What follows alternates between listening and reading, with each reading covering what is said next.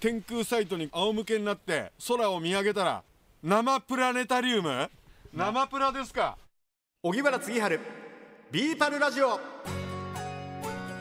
こんにちは荻原次春です。はい今日は生プラの話生プラでございます。埼玉県飯能市の北川キャンピングベース。今年新しい取り組みとして星空を売りにしていきたいということの第2弾でございます。えお聞きするのは合田支配人とスタッフの青木さんです。えー前回はですね北川キャンピングベースこれから星空も売りにしていきたいということで、えースタッフの青木さんが取得されました星空案内人のライセンスの話題なんかありました。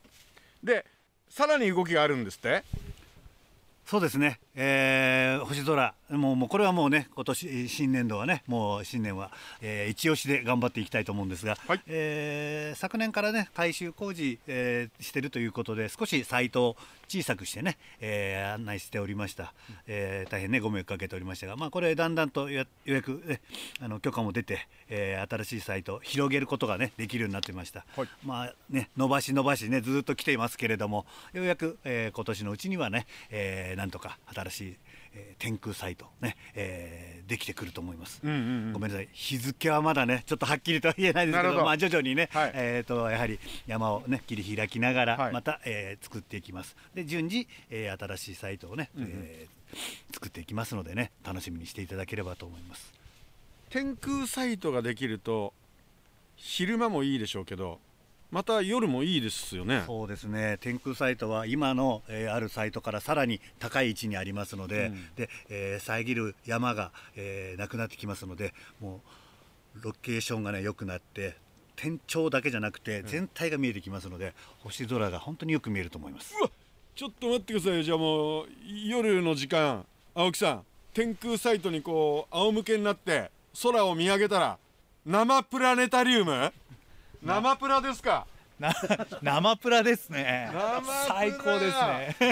美味しそう生プラ。ね、本当場所移動しなくてもそのその場でねえーサイトで新しいサイトで十分あのご覧いただける、まあ、ちゃんと新しい場所もね、えー作る予定ではありますけれども、はいはね、そのサイトで十分楽しんでいただけると思います。あーいいですね。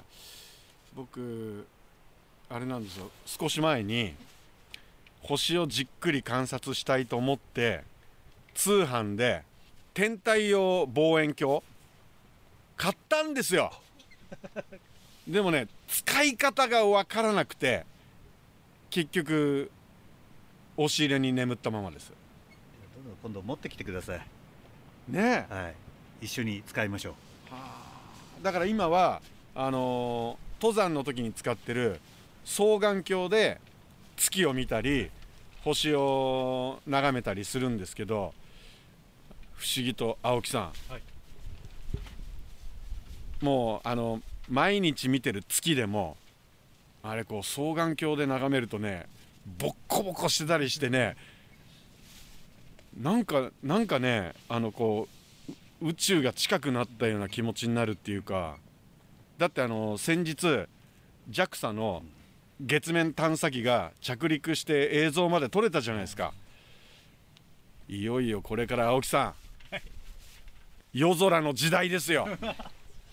いやぜひ本当に皆さんとね夜空を見上げていきたいなと思います。そうするともうあれですよ。夜空マニアが北川キャンピングベースに集結してもう青木さんいないのか青木出せっつって 青木流せろってそうですか。まあそんなそんなこともあの天空サイトができた時には楽しみですね。そうですね、本当に楽しみですね。はい。はい。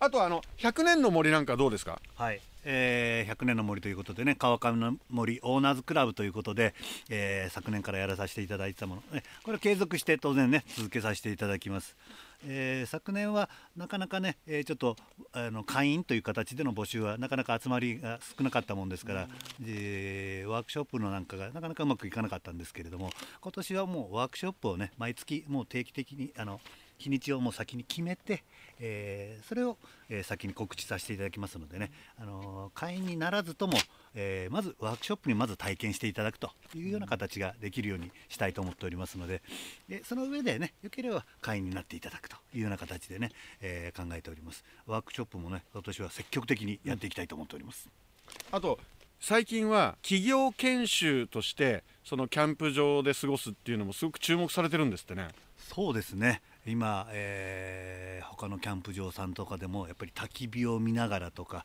一緒にサウナに入るということで、えーコミュニケーションを図る、えー火を見ることによって、えー落ち着きを取り戻すとか、えーという形でね、えーチームビルディングということでいろんな形を、えー料理を作ったりとか焚き火をしたりとかすることを一緒にやるということでね企業研修会社の、え仲間づくりえー新人研修とかね、えーいろんな形でね今使われてますので、うんそういったところにもね、えー私も北川キャンピングベースとしても取り組んでいきたいなと思っておりまして、えーま会議の研修であるとか集まりね、えーそういったところにはあのーその団体さんに合わせてね、えーオーダーメイドで、えプログラムを作ったりとか、ということをね、え私とか青木とかでね一緒にやっていきたいと思っております。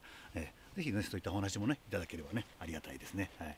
新人研修なんかいいですねそうですね。新人さんたちはなかなかほらまだお互いよくわからないじゃないですか心の探り合いみたいなのあるかもしれないですけどねみんなでこうキャンプ行って焚き火を囲んだりしてはい。やっぱりこう雑談の中から信頼関係が生まれてね。一緒にねテントを立てるねえー一緒に寝る、うんね料理を作る、はいいろんなことがここもあの含まれてますからね。その中でねいろんな人となりがね分かっていくんではないかなと。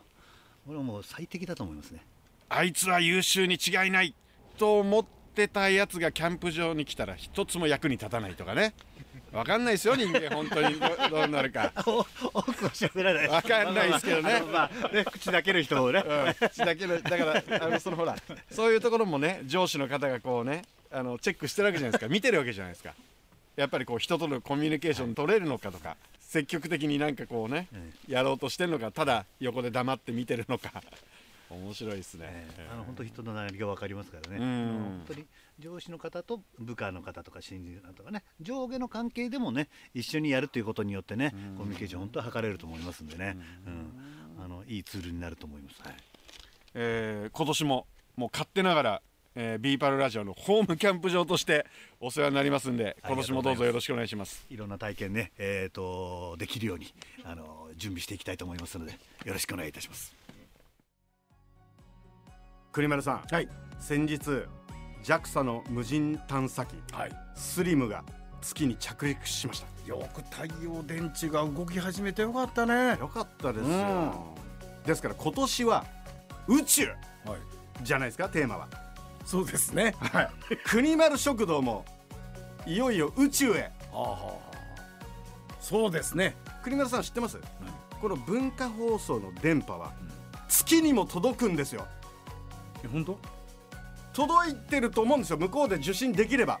え電波ってねそのぐらい飛ぶっていう話を僕聞いたことあります。あそうなの？ですからやっぱり国丸食堂北川キャンピングベース今年はやっぱり宇宙にも視野を広げていきましょまあ俺あんま得意な分野じゃないんだけどさ。う でも星まず星ですよ。あの流れ星があるんじゃないですか、はい。流星。え。あれってみんな見たことあるんだろうと思ったら意外と少ないんだってねあの特に東京のこう都心部で、うん。飛んでんですよ結構本当は。うん。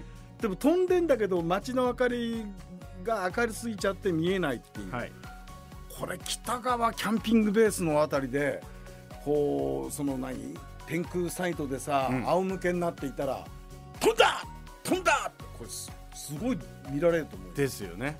で星空を眺めながらプロポーズされる方もいらっしゃるんです。は今後だからその天空サイトでそういったまあそれを目当たりじゃないですけどまあいろんな使い方がああれプロポーズじゃなくてもさ何何年も一緒にいらっしゃるご夫婦がさ、うん。であらかじめ、ね、スタッフの青木さんに、うん。星のいい話かなんかを聞いといて、はい。でこうやってやるときにそういえばあの星ってこうこうこうなんだ。まるで君と僕のようだねなんていうでもほら星ってなんかパワー持ってんのか知らないけどさロマンチックな気分にさせんじゃない？なりますね。だから青木さんがいい話いっぱい引き出し用意しておいてもらう。あの星空案内人別名星のソムリエというはいらしいですよ。うんうん。でここぞというタイミングの時に青木さんに流れ星ボタンピッて押してもらえば。そう。それちょっと無理かもしれませんけども。それとそれともう一つ。何？あの北川キャンピングベースそのお川上の森オーナーズクラブを去年発足させたんですけど、今年はさらに広げていきたいということと最近はキャンプ場で企業の新人研修をするとところが増えてるんですって。というのはやっぱりお互いよく知らないけれどもそのキャンプを通じて、えー人となりを知ったり、はいはいはいやっぱりそのアイスブレイクが早いってことですよねキャンプ場は。あの溶け溶け合うっていうのかな？はいはいはい、そう。で多分そのお会社の方はその行動の様子を見ていて、うん。